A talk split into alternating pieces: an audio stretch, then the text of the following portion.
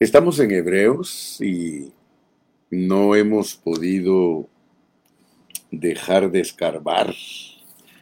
Estamos escarbando en el programa que me toca desarrollar a mí en inglés.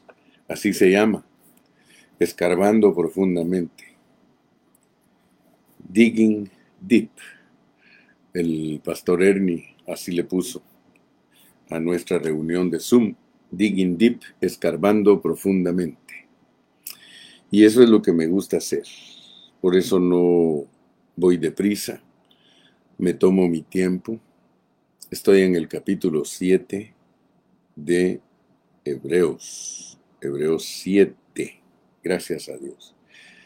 No sé por qué, pero eh, estaba leyendo este versículo, el 7.12. 7.12 dice, porque cambiado el sacerdocio, porque cambiado el sacerdocio, necesario es que haya también cambio de ley. Léalo conmigo, porque cambiado el sacerdocio, necesario es que haya también cambio de ley. Y si leemos cuidadosamente todo nuestro contexto, dice el 11, si pues la perfección fuera por el sacerdocio levítico. Y entre paréntesis dice, porque bajo él recibió el pueblo la ley, ¿qué necesidad habría aún de que se levantase otro sacerdote según el orden de Melquisedec y que no fuese llamado según el orden de Aarón? Quiero comenzar en esta mañana recordándoles a todos que Dios siempre ha operado en una manera que no se nos debe olvidar. Dios siempre ha operado por medio de mediadores, mediadores, ¿verdad? O sea que nosotros no podemos llegar directamente a Dios. Dios nos pone siempre un mediador. Pero escuche bien, por favor, porque tampoco nos vayamos a quedar en la ignorancia de entender cómo funciona la mediación. Eh, en el Antiguo Testamento, no me pregunte por qué, porque fue Dios el que decidió que así fuera, en el Antiguo Testamento Dios formó un pueblo. A nosotros nos cuenta Dios toda la historia desde la creación, pero en la historia de los hombres Dios nos muestra, nos manifiesta su propósito, su plan. O sea que en el corazón de Dios, desde antes de la fundación del mundo, él tenía un plan, un deseo, un anhelo en su corazón. Y por eso nos dio una Biblia. Y por medio de esta Biblia nosotros conocemos la historia de Dios. Dios tiene su historia. Y la historia de Dios la enseña Él a través de tratar con un pueblo ya nosotros que tenemos un poquito de experiencia estudiando la Biblia, nos hemos dado cuenta que Dios nos narra su historia. Hay una narrativa allí. Hay una narrativa que tiene implicación, que tiene indicación y que tiene significación. Y nosotros al leer la Biblia nos damos cuenta que los pensamientos de Dios son expresados él está muy contento que nosotros estudiemos su palabra, que nos demos cuenta cómo inició el todo. Y a mí me impacta que Dios nos empieza contando cómo fue que Él creó, hizo y formó al hombre. Pero seguido a eso, Él nos abre una historia de un hombre de un hombre que se llamaba Abraham. Por supuesto que ya había mostrado otros seis hombres aparte, porque el Señor muestra seis hombres antes de Abraham, pero los deriva de la raza creada. A nosotros nos empieza a hacer entender y ayudar a entender desde Abraham, o sea que Abraham es una creación de otra categoría, si le podemos llamar creación. Pero así es, así está registrado en la Biblia. Si usted agarra a Adán, Adán lo presenta a Dios como un hombre creado, hecho y formado. Eso no tiene discusión. Pero cuando nos habla de Abraham, no nos habla tanto de que lo crió, sino que nos habla de que lo llamó. Y estoy siempre ocupado porque esto nos bendice. Ustedes saben que el hablar la palabra de Dios trae bendición para nosotros. Si nosotros todos los días estamos hablando, nosotros estamos siendo alimentados. No hay, no hay mejor alimento que hablar la palabra de Dios. Eso no solamente nos nutre nuestro espíritu, sino que créanme, aún nuestros huesos son refrescados y aliviados y fortalecidos. O sea que la palabra de Dios es poderosísima. Muchos no creen en lo que estoy hablando, pero la palabra de Dios hasta le quita el hambre a uno física, el hambre física, ya no digamos el hambre espiritual. A veces a mí por estar estudiando la Biblia se me olvida comer comida física y no tengo hambre, fíjese qué tremendo, o sea que esta palabra es, es maravillosa. Bueno, usted me dirá, hermano Carrillo, eh, me podría, como una vez que dice una hermanita, bueno, hermano Carrillo, vamos al grano, pues díganos qué es lo que nos quiere decir. Pero no, no, hombre, no, hombre, las cosas no son así, denme en quebradita, hombre. Déjenme que por lo menos me inspire para poder poner las bases de lo que vamos a hablar y ya luego pues entramos, hombre. Ustedes a veces quieren echarme al agua de una vez, hombre, y si está fría a veces hay que ir entrando despacito, despacito. Aleluya. Les dije que Dios entonces nos cuenta una historia. Y es bonito, fíjese que a los niños les gusta la historia.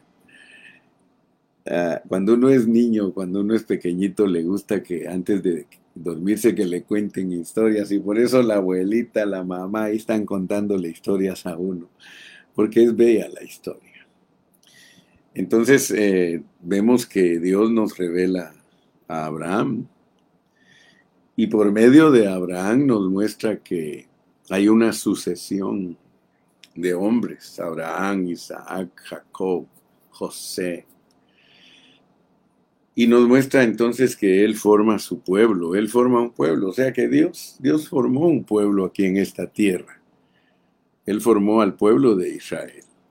Y todos nosotros, gracias a Dios, que como estudiamos en una forma práctica y sencilla, nosotros no somos teólogos. Aquí no damos clases de teología, por eso nos cuesta un poco congeniar con ellos, porque ellos están ocupados en otro rollo.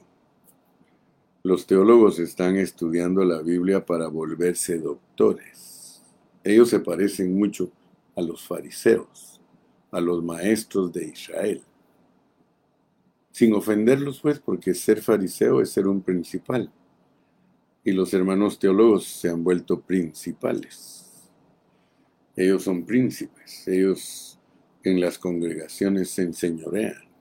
Ellos son muy bien vistos y a la gente le gusta mucho admirar a los que tienen la Biblia como conocimiento.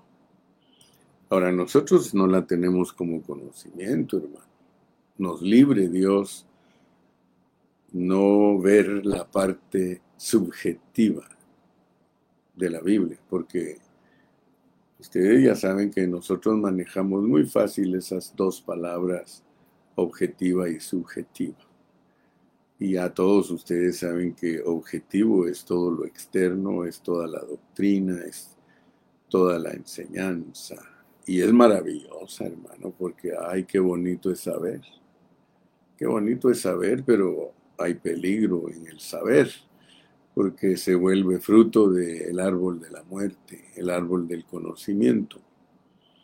Y tristemente, tristemente, muchos creyentes son arrastrados por el conocimiento.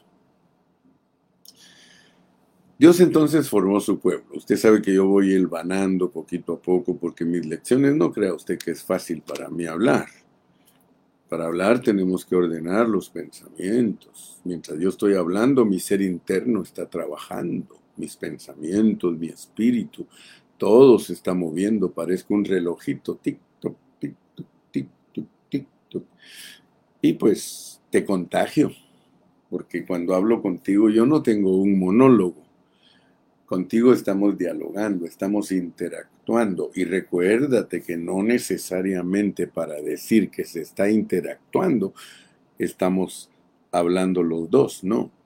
Aunque automáticamente cuando tú me estás contestando con versículos, con textos, con ah, frases, con ánimo, eh, con queja, porque hasta algunos se quejan, eh, estamos interactuando. Si yo te hago pensar con mi hablar, estamos interactuando, se llama diálogo. Nunca vayas a creer que un diálogo es, mm, necesariamente dos personas hablando. Es que estemos interactuando, que yo te hago pensar y hasta te contesto algunas preguntas. Eh, entonces estamos dialogando. Y a mí me gusta dialogar. Entonces hoy estamos en el diálogo metidos en este capítulo 7 de Hebreos donde nos intrigamos a veces, donde nos sentimos que no hayamos ni por dónde encontrar las patas y la cola y la cabeza. Pero le damos gracias a nuestro precioso Dios que así nos tiene ocupados. Porque cambiado el sacerdocio, necesario es que haya también cambio de ley. Y me me voy a estar siempre refiriendo a lo que hablo porque aunque a veces parece que estoy fuera ya del tema, no estoy fuera del tema. Acuérdate que empecé hablándoles de un pueblo que Dios formó y les empecé a hablar también de los mediadores. O sea que con Dios siempre ha habido mediación. El hombre no tiene acceso directo a Dios por una razón, porque Dios es espíritu. O sea que físicamente nosotros no tenemos contacto con Dios, físicamente. Porque a Dios no se le puede contactar físicamente debido a que Él no está en la esfera física. Dios está en la esfera espiritual.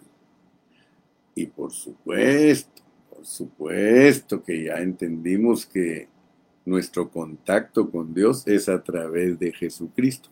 Con Él sí tenemos contacto físico. Aleluya. Quizá tú nunca has oído estos mensajes. Quizá tú estás acostumbrado a oír cierta clase de mensaje. Y por eso les dije que debemos tener cuidado porque la Biblia se puede volver muy objetiva para nosotros. De hecho, de hecho, yo puedo decir, 99% de los cristianos tienen la Biblia en su vida en una forma objetiva. Léelo, estudia. Yo he estudiado, mira, estudio a hermanos teólogos, estudio a hermanos eh, escritores, estudio hermanos que escriben libros.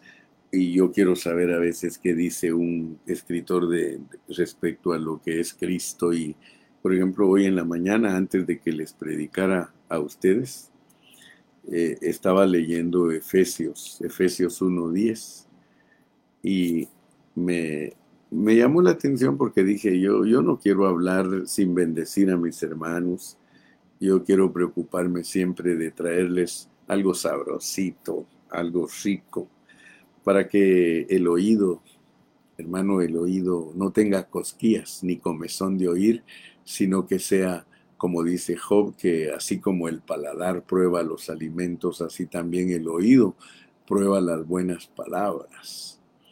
Y entonces eh, me leí un artículo entero antes de predicar hoy acerca de que Dios se propuso reunir todas las cosas en Cristo. Así dice Efesios 1.10. Y de verdad, miren, leí muchas páginas. Y, y lo que habla el hermano, y por supuesto que es mi hermano en Cristo, porque cree en Cristo. Y me leí muchos capítulos de las lecciones que él presenta. Y lo único que él toca es todo lo objetivo de Cristo. Eh, y gloria a Dios, ¿verdad? Porque nosotros podemos entender, miren, ahí está mi secretaria, por eso le doy gracias a Dios por mi secretaria Ana González, porque esa mi secretaria es pilas, hermano. Ah, es pilas. Siempre está lista con los versículos. Dice de reunir todas las cosas en Cristo en la dispensación, dispensación del cumplimiento de los tiempos, así las que están en los cielos como las, como las que están en la tierra. Y entonces, eh, cuando nosotros explicamos esos versículos, nosotros les enseñamos a los hermanos. Y se habla de que para Él son todas las cosas y que Él es el creador no solo del hombre, sino de los ángeles y aún de creaciones que ni siquiera nosotros las conocemos y que Dios en Cristo se propuso todo esto y Cristo es altísimo, Cristo es maravillosísimo, Cristo es poderosísimo, Cristo es altísimo. ¡Wow! Hermano, la enseñanza objetiva de Dios es tremenda. Pone a Dios, hermano, en un sitial que para nosotros hasta es inalcanzable. Pero si usted se da cuenta, muy raro es el predicador que puede balancear la palabra.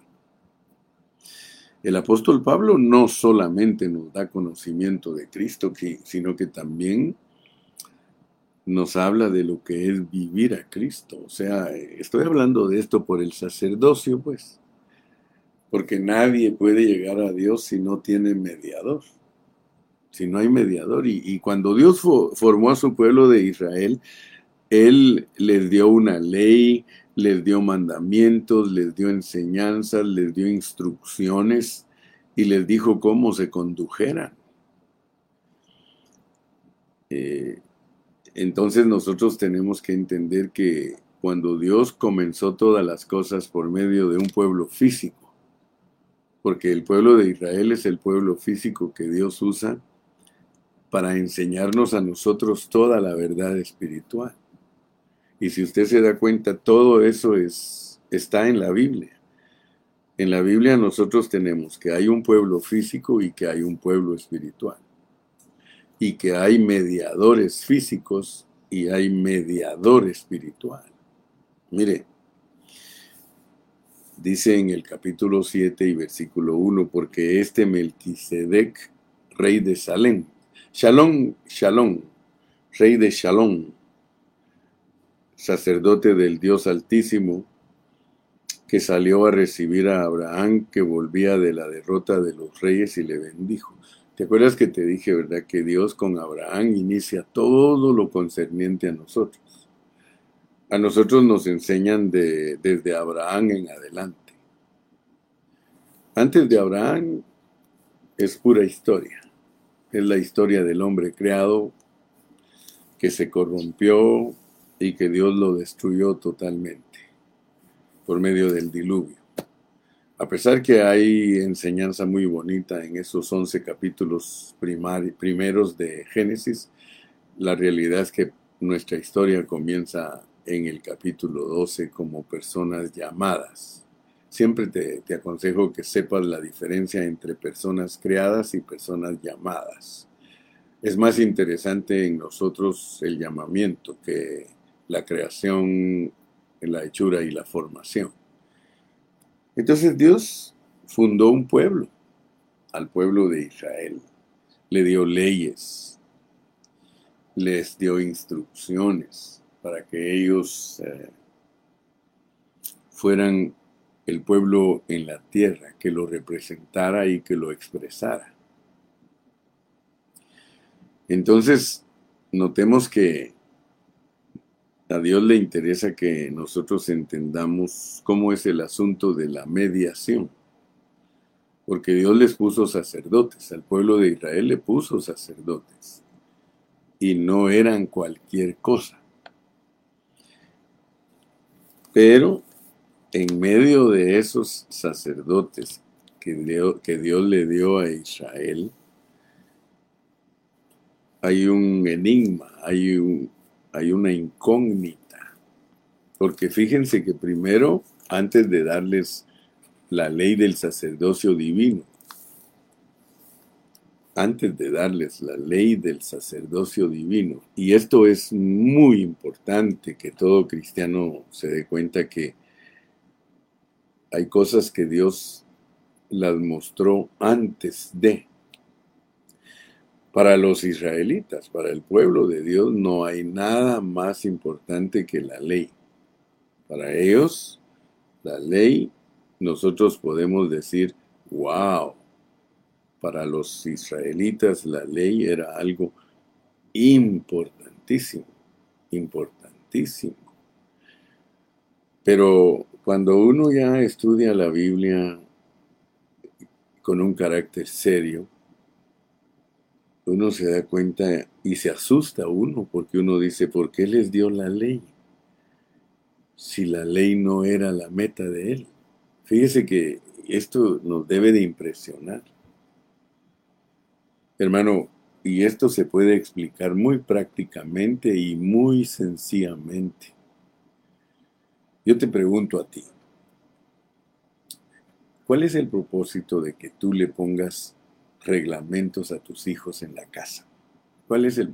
O sea, tú pones reglamentos. Bueno, yo estoy hablando de padres normales, ¿verdad? Un padre que no es normal deja crecer a sus hijos a la loca y sin instrucciones ni reglamentos, ¿verdad? Y eso pues no sé si decir que es la mayoría de los padres que no tienen verdaderamente un rigor y unas reglas para sus hijos. Hebreos es bien claro y Hebreos dice que cuando uno es hijo, no es bastardo y que cuando uno es hijo está bajo disciplinas. Por eso es importante que un padre de familia sepa que no pueden crearse hijos sin disciplina y sin reglamentos. Pero traigo esto a colación por una razón, porque te quiero decir, ¿cuál es el propósito tuyo de, de tener reglamentos para tus hijos y de que crezcan en una forma normal y, disciplinada. ¿Cuál es tu propósito? ¿Me podrías decir?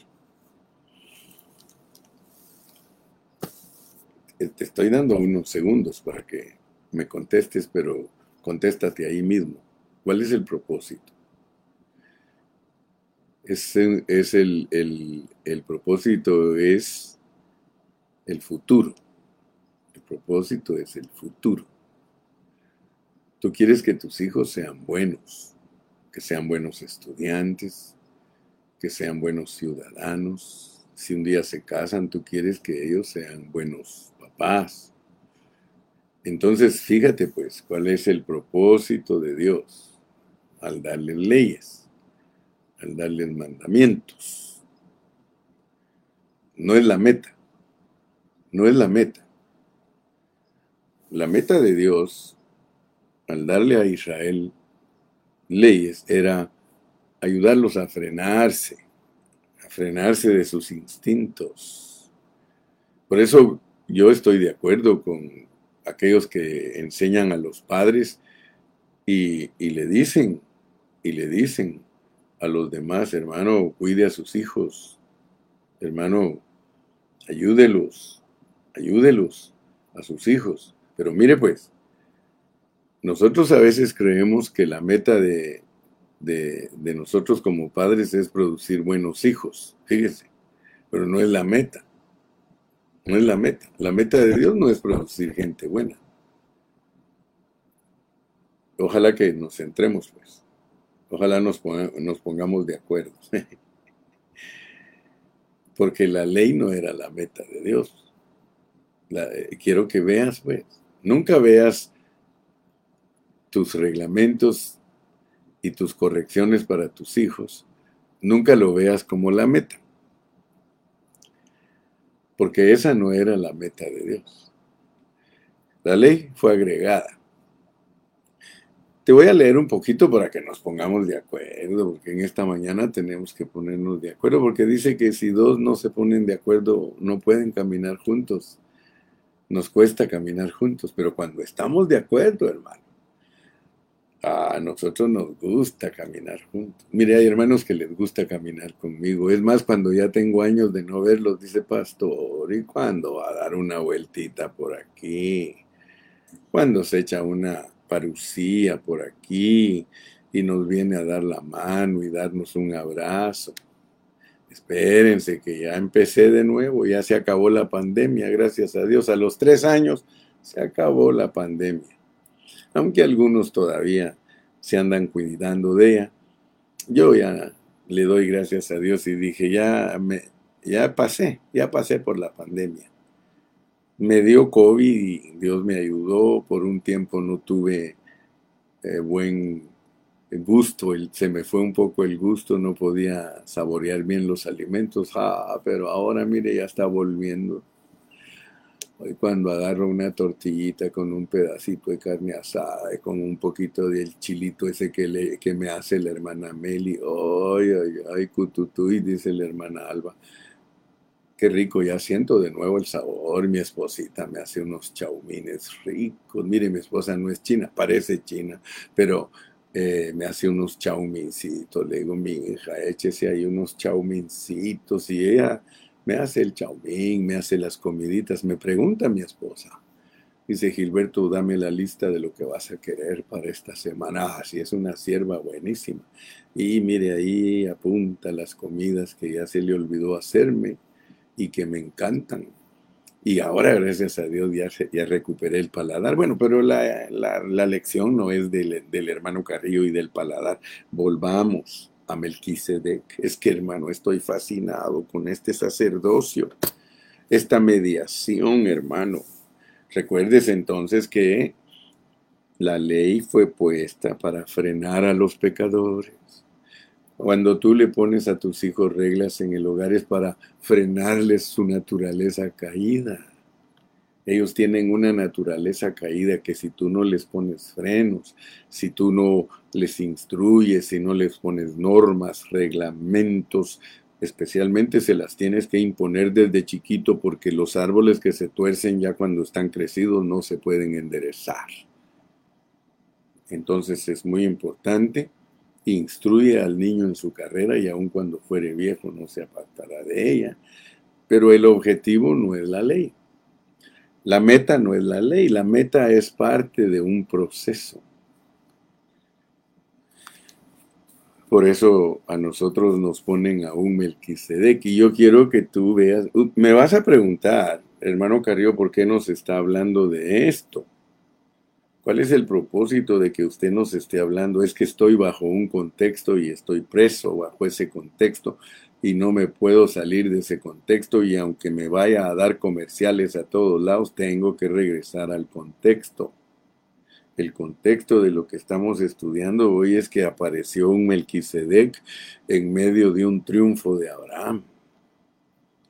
Fíjate que el sacerdocio, el sacerdocio que se conoció después de que, de que Melquisedec se le apareció a Abraham, no fue el sacerdocio según el orden de Melquisedec, sino que fue el sacerdocio según la ley, el sacerdocio arónico, el sacerdocio levítico.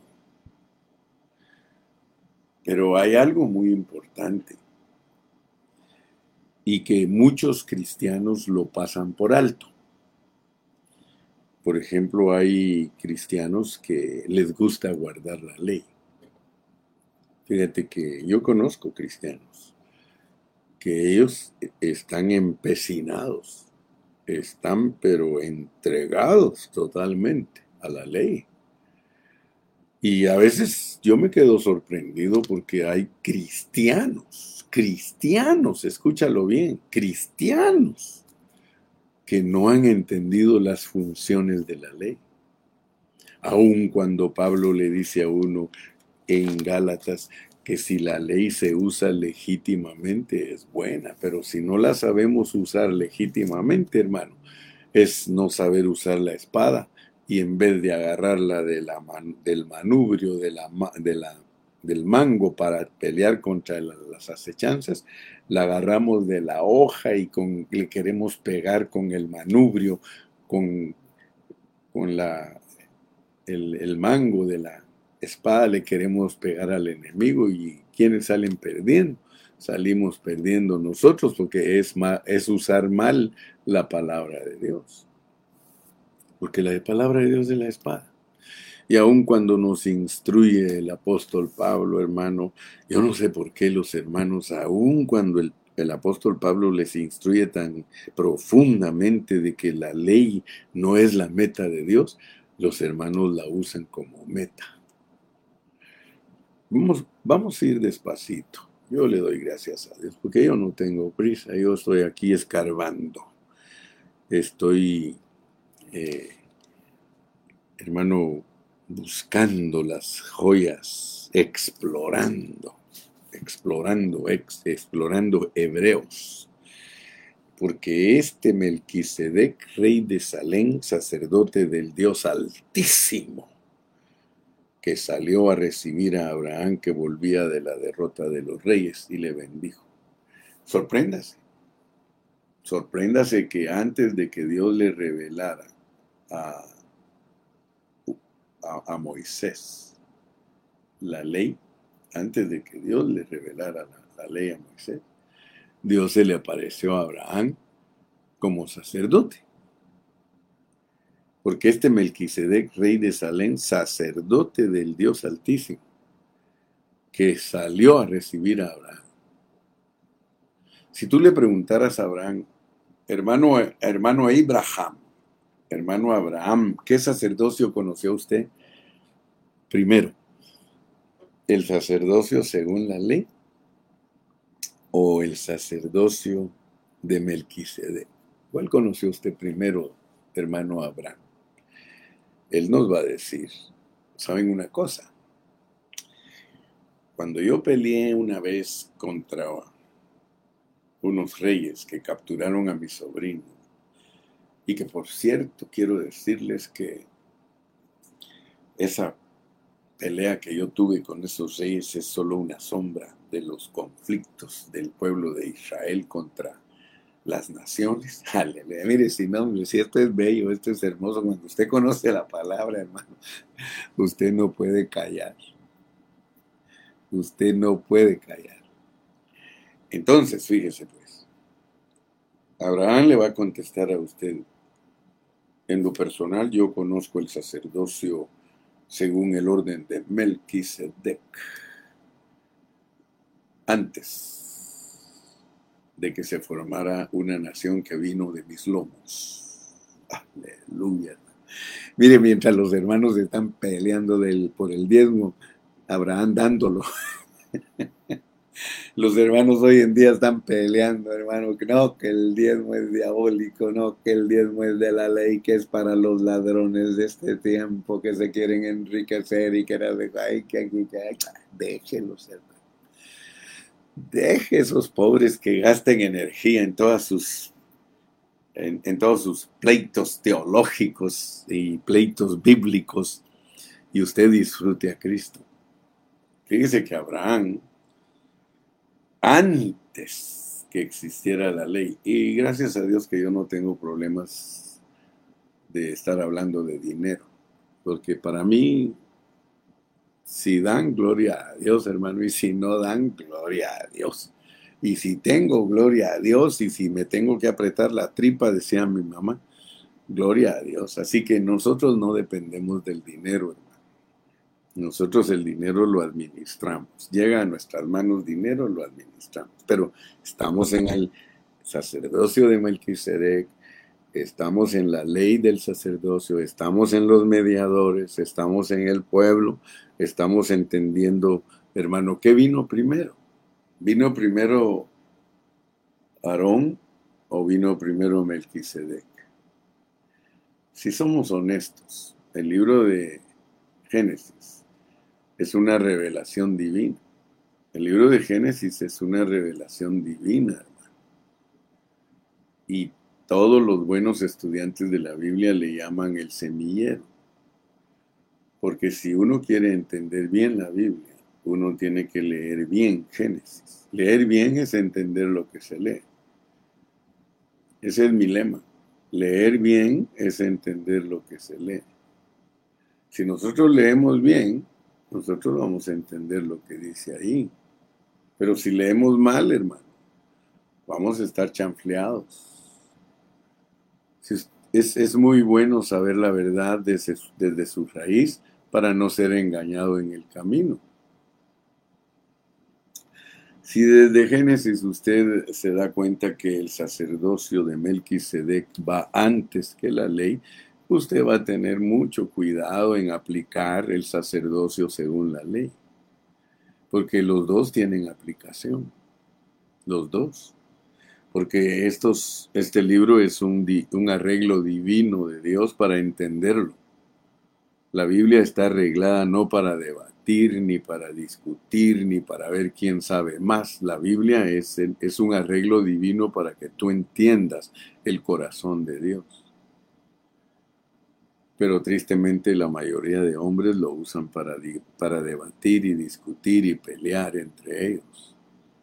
Ay, mi hermanito lindo, mi hermanita linda, ojalá que tú agarres este libro para ser sabio y agarres este libro para entender cómo funciona Dios. Tú puedes gritar, tú puedes predicar con toda autoridad que el sacerdocio más importante de la Biblia no es el de el orden arónico y levítico. Tiene importancia, pero no es el más importante. Tiene importancia, pero no es el más importante.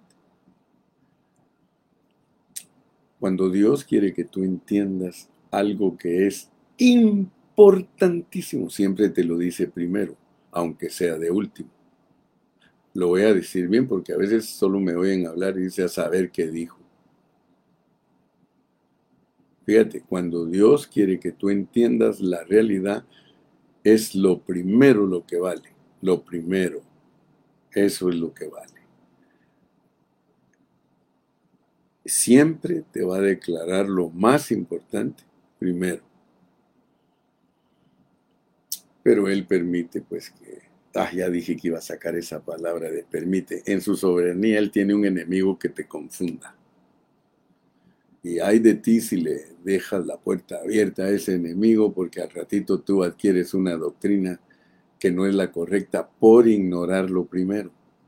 Lo primero. Así como lo es porque este Melquisedec, rey de Salem, sacerdote del Dios Altísimo, que salió a recibir a Abraham, que volvía de la derrota de los reyes y le bendijo. Ese es el verdadero sacerdocio. Ese eh, se necesita mediador. Este Melquisedec, sacerdote del Dios Altísimo ni siquiera se había formado el pueblo de Israel y ya Dios tenía sacerdote. Un sacerdote que es tan especial que incentiva.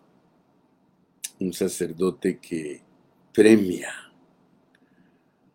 las victorias. Esa es la semilla, hermano. Esa semilla es muy importante.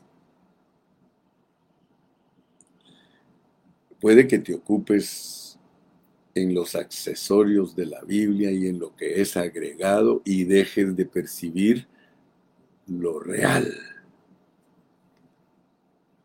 Yo espero que Dios esté tocando tu espíritu en este momento. Yo espero que Dios esté abriendo tu entendimiento porque aquí te están poniendo a un sacerdote que es una parus, es una, es una epifanía. Ya te iba a decir parusía, no, es una epifanía. Epifanía en griego quiere decir aparición. Pero Mira cómo dice aquí de esta aparición, mira, mira lo que Dios le permitió a Abraham antes de hablarnos de que Abraham fue la simiente que Dios usó para crear un pueblo con leyes. Aquí estamos hablando de algo que no es ley, porque la meta no es la ley. La meta es la vida. La vida es superior a la ley, hermano. Y Dios revela primero la vida antes que la ley. En el principio creó Dios los cielos y la tierra. Y la tierra estaba desordenada y vacía. Y dijo Dios, sea la luz. Y fue la luz y bla, bla, bla. Nos revela seis días. Y luego dice que hace su muñequito y lo sopla y es un alma viviente y le dice, aquí está tu jardín, tu jardín del Edén. Se da cuenta que Dios no estaba poniendo normas ni leyes a su creación. Cuando Él puso a Adán en el huerto del Edén no le enseñó ninguna ley, nada, hermano, nada. Hermano Carrillo, usted se contradice, hermano. ¿No se da cuenta que se contradice, hermano? ¿No nos dijo usted que las leyes son para que los hijos se porten bien? Pero que no, ah, pero te dije que no son la mete, la mete, la meta, ya hablé como hablo, ¿ah? como hablo allá en mi tierra, fíjate, mije, este, yo quiero que ustedes, por favor, hermano, se deleiten en esto, hermano, la Biblia es un deleite, la Biblia es un manjar, la Biblia es sabrosísima, riquísima, excelente, exquisitísima, hermano haga como hace Romy y dice, guau, guau, ay, ay, ay, ay, ay, ay, ay, qué cositas tan chiquitas pero tan grandiosas. Sí, hermano, así es, así es. Mire, usted cuando le cuente el, el cuento de la caperucita y del lobo a su nietito, a su nietita, solo mírelo y va a ver cómo se queda. Se queda bien emocionado, que él se mete a ese mundo. Métete a este mundo, hermano, métete Olvídate de las ollas, hermana. Apaga la estufa mejor porque se van a quemar los frijoles. Métete, métete. Aquí estamos ahorita, mira, metiditos aquí como niños, como niños bien emocionados con una historia tan chiquita. Porque este Melquisedec, rey de Salem, sacerdote del Dios Altísimo, que salió a recibir a Abraham, que volvía de la derrota de los reyes y le bendijo Aleluya.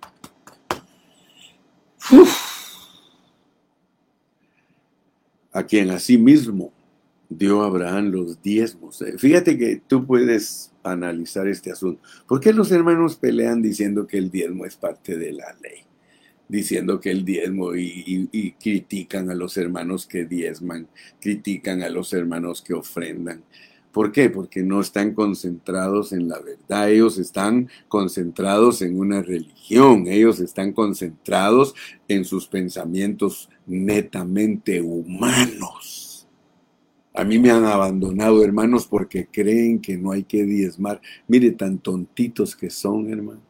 Tan pobres. Se tienen una mente de pajarito, hermano.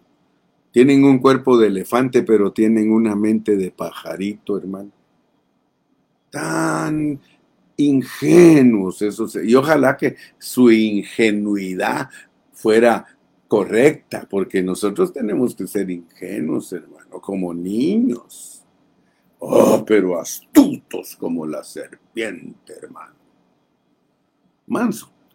Mansos como las palomitas, pero astutos como la serpiente porque este Melquisedec, rey de Salem, yo hermano estoy interesado en, que tú conozcas a Melquisedec. Yo quiero que conozcas a Melquisedec porque él es el sacerdote, es el mediador. Hay un mediador que le pertenece al Dios Altísimo y que él para los llamados, porque nosotros somos llamados, nosotros somos Abrahanes somos llamados. A nosotros Dios nos ha llamado. Nosotros tenemos un mediador. Y Pablo lo, lo dice porque hay un solo mediador entre Dios y los hombres, Jesucristo hombre. Jesucristo hombre.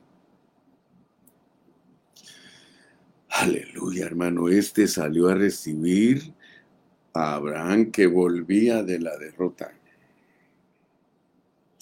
Sabes que los reyes representan a las potencias, autoridades y principados y potestades en, las regiones celestes. Entonces las victorias que nos, la semilla nos muestra victorias espirituales. Antes de que el pueblo de Israel tuviera victorias físicas, Dios nos muestra a un Abraham que tiene victorias espirituales y que las victorias físicas para el que tiene victorias espirituales. No es, no es un trabalenguas, pero escúchalo bien. Las victorias físicas para el que tiene victorias espirituales, las victorias físicas solo son la consecuencia de ganar las victorias espirituales. Yo espero que, que estés despierto, hermano porque si no estás despierto, si no te tomaste un cafecito y un panecito y unos frijolitos y un huevito, entonces vas a estar dormido. Este Melquisedec, rey de Salem, sacerdote del Dios Altísimo, que salió a recibir a Abraham que volvía de la derrota de los reyes y le bendijo, a quien asimismo dio a Abraham los diezmos de todo. Pregúntate, hermano. Pregúntate. ¿Por qué? ¿Por qué? ¿Por, qué Dios? Pues se le. Porque este es un arreglo divino. ¿Por qué Él en la semilla, en la semilla de el sacerdocio? Porque esta es la semilla del verdadero sacerdocio. ¿Por qué mezcla dar diezmos con el sacerdocio? ¿Por qué? Pregúntate, ¿por qué Abraham le salió del corazón al ver a Melquisedec? Decirle, Melqui, aquí están tus diezmos. Melqui, aquí están tus diezmos.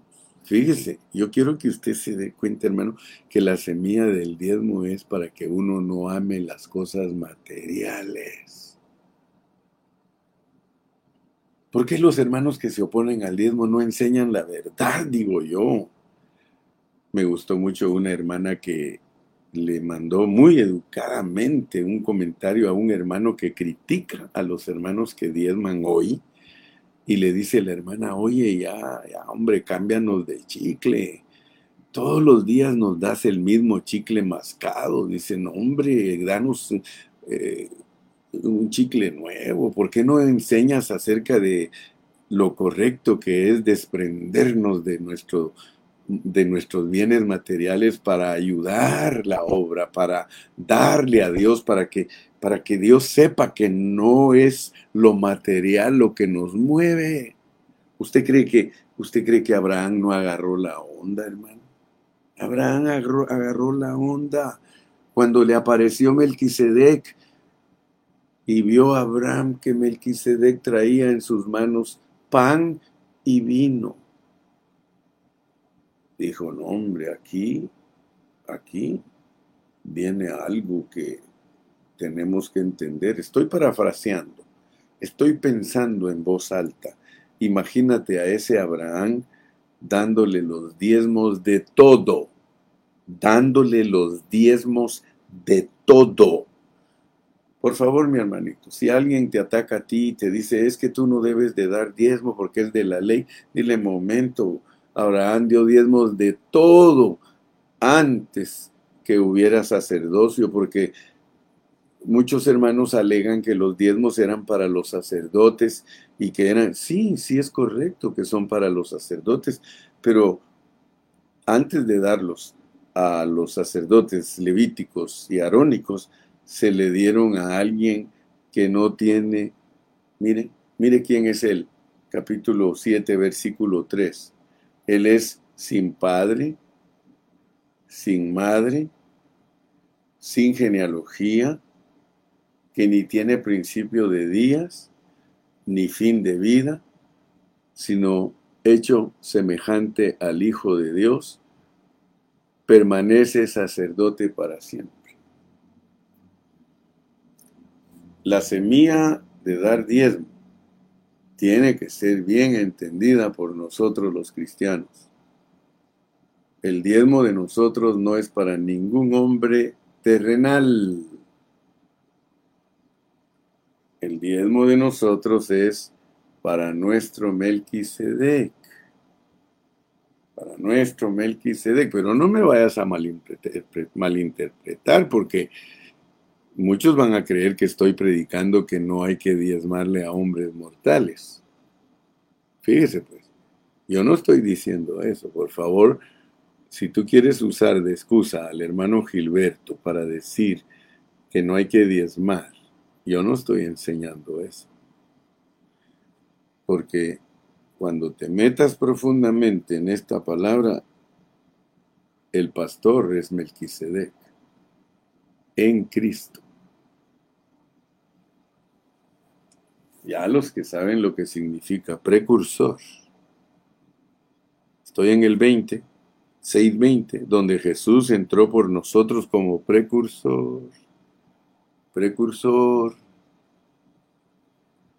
A algunos les va a parecer herejía lo que voy a decir. Les va a parecer herejía.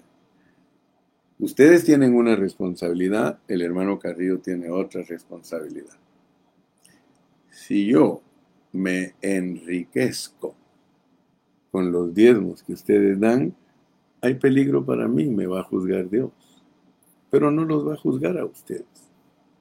Me va a juzgar a mí, me va a decir, hey chato, ¿qué pasó?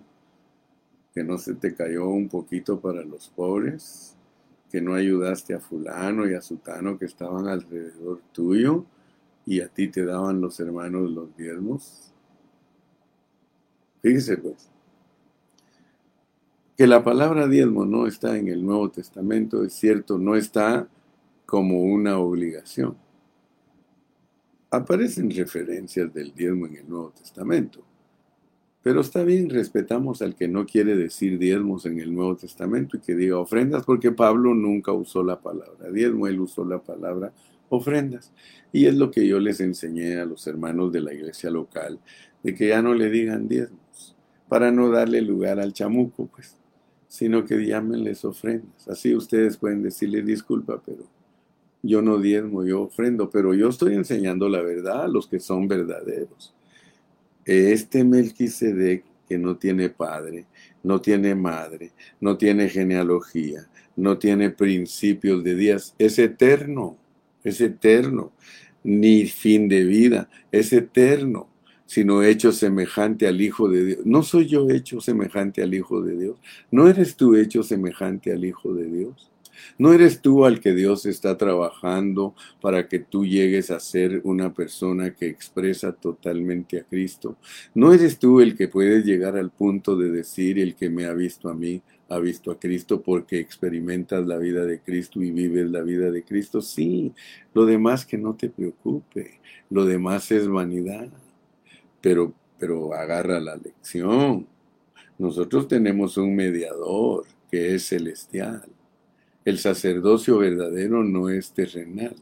El sacerdocio verdadero es celestial.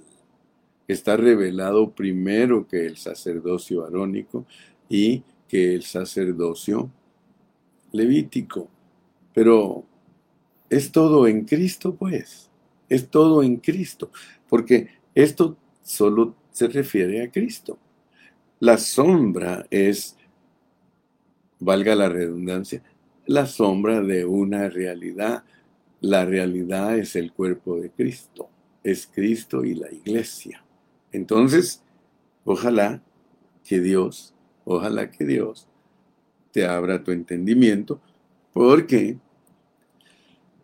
nosotros vivimos bajo un mediador. Nosotros no estamos diciendo que nosotros somos los mediadores. Yo no estoy predicando, oigan, señores, yo soy el mediador, a mí mírenme, yo soy el papa, yo soy el, yo soy el cura, yo soy el sumo sacerdote. No, no, no, no, no, no, no, no. Yo te estoy diciendo que nosotros somos en Cristo. En Cristo. Y no te menosprecies ni te creas menos que nadie, porque en Cristo es que nosotros somos todo. Yo soy sacerdote en Cristo. Soy mediador en Cristo. Si Dios no me viera a mí como un mediador en Cristo, pues entonces ¿para qué me piden oración los hermanos? No dice allí que oremos los unos por los otros, porque en el Nuevo Testamento todos somos mediadores. ¿Cómo es que no has entendido que eres mediador, hermano, si la Biblia dice que Cristo está en el trono y en el santuario celestial intercediendo? Hermano, entonces tú qué haces? ¿Ya renunciaste a tu sacerdocio? ¿Ya Hermano, yo lo he captado totalmente. ¿Por qué cree usted que yo no voy a creer que por lo que me regalan yo tengo deseo de ir a visitar a un hermano al hospital? No vas a creer que porque me regalan una ofrenda yo me siento obligado a ir a visitar a los hermanos enfermos, a los presos, ir a llevar el evangelio a los mundanos. ¿Tú crees que lo hago por lo que me regalan? Nel pastel, Nel pastel. Yo lo hago porque hay una necesidad impuesta en mí como sacerdote. Soy sacerdote en Cristo y tengo que sentir todo lo que sentía Cristo. No voy a sentir solo el frío que él sentía, no voy a sentir solo el hambre que él sentía, no voy a sentir solo los desprecios y vituperios que nos hacen la gente, no, voy a sentir el anhelo de ser un intercesor. Aquí Abraham. Quiero que lo sepas y grábatelo bien, la razón por la cual se le apareció Melquisedec, porque él era un intercesor, Abraham era un intercesor y el intercesor de intercesores se le apareció. Melquisedec es Cristo intercesor y como vio Cristo que Abraham era intercesor porque cuando ya se iba a ir de haberlo visitado, dijo, me iré de aquí, me iré de aquí sin decirle para qué vine. Y empieza Abraham a demostrarle a Dios que él era un intercesor. Señor, si hubieran 50, Señor, si hubieran 45, Señor, si hubieran 40, si hubieran 30, Señor, si hubieran, hermano, eso se llama intercesor. Y por eso, como Dios sabía quién era Abraham, léelo en la Biblia, dice, yo sé quién es Abraham. Yo sé quién es Abraham. Ojalá, hermano, que dijera, yo sé quién es Gilberto. Ojalá que dijera, yo sé quién es Irma. Yo sé quién es Laura, yo sé quién es Olga, yo sé quién es Marta. Ojalá, hermano, que Dios dijera eso de ti. No seas mezquino, ni codo, ni tacaño con tus bienes materiales. Suéltate, despréndete de ellos y Dios se va a dar cuenta porque una cosa trae otra. Un hermano que no se suelta de su dinero y ni de sus propiedades para ayudar la obra y a los pobres, hermano, es un hermano que no tiene sensibilidad para las cosas de Dios. Jamás será un intercesor. Jamás, hermano. Mire, muchos critican a los curas católicos y usted tiene que aprender a respetar a muchos de ellos, porque muchos de ellos, no vaya a creer usted que porque un sacerdote es pedrastra, todos los sacerdotes son pedrastras, no, mi hermano. No vaya a creer tampoco que porque un pastor es pedrastra, todos los pastores son pedrastras, no, mi hermano. Pero allí hay unos curas que renunciaron a todas las riquezas materiales. Ellos dijeron a mí solo demen de comer, donde dormirme y demen una sotana para cubrir mi cuerpo. Créame, muchos de ellos fueron sinceros. Tal vez ahora se han degradado muchos de ellos porque han dejado entrar el mundo, pero antes no era así, hermano. Antes no era así. Yo espero que Dios, hermano, te abra tu entendimiento y que veas las semillas. Mira las semillas por eso yo te hablo de la semilla del reposo, yo te hablo de la semilla del diezmo. Oh, hermano, la semilla del diezmo, mis respetos, hermano, es profunda. Porque más que dar nuestros, nuestros bienes y, desprendernos de cosas materiales, es la, el entendimiento del diezmo, es que nosotros nos diezmemos a Dios, que nuestra vida esté diezmada a Dios. No el dinerito nada más, hermano, eso es el 10% de lo que Dios quiere de nosotros. El otro 90, ¿qué, hermano? El otro 90, hijo mío, dame tu corazón, es completo. Cuando Dios te dice a ti, hijo mío, dame tu corazón, te está pidiendo que te des completo, hermano. Muy bien, ya me pasé de la hora y no me has dicho nada, ya me tienes que decir, ya termine, hermano Carrillo, ya lleva una hora con dos minutos. Te recomiendo cuando escuches los mensajes del hermano Carrillo que los escuches completo porque lo mejor siempre está al final. Pero si alguien se mete hasta el final de mis mensajes y quiere oír cómo concluí, no lo va a entender porque todos los 50 primeros minutos sirven para dar el, el knockout. Así que el que no escucha los mensajes completos del hermano Carrillo se queda sin mucha bendición. Escúchalos completos, saca notas. ¿Quieres predicar? Aprende a predicar. Predica lo que predica el hermano Carrillo y verás cuánto te bendice Dios como me bendice a mí. ¡Aleluya! Despídete.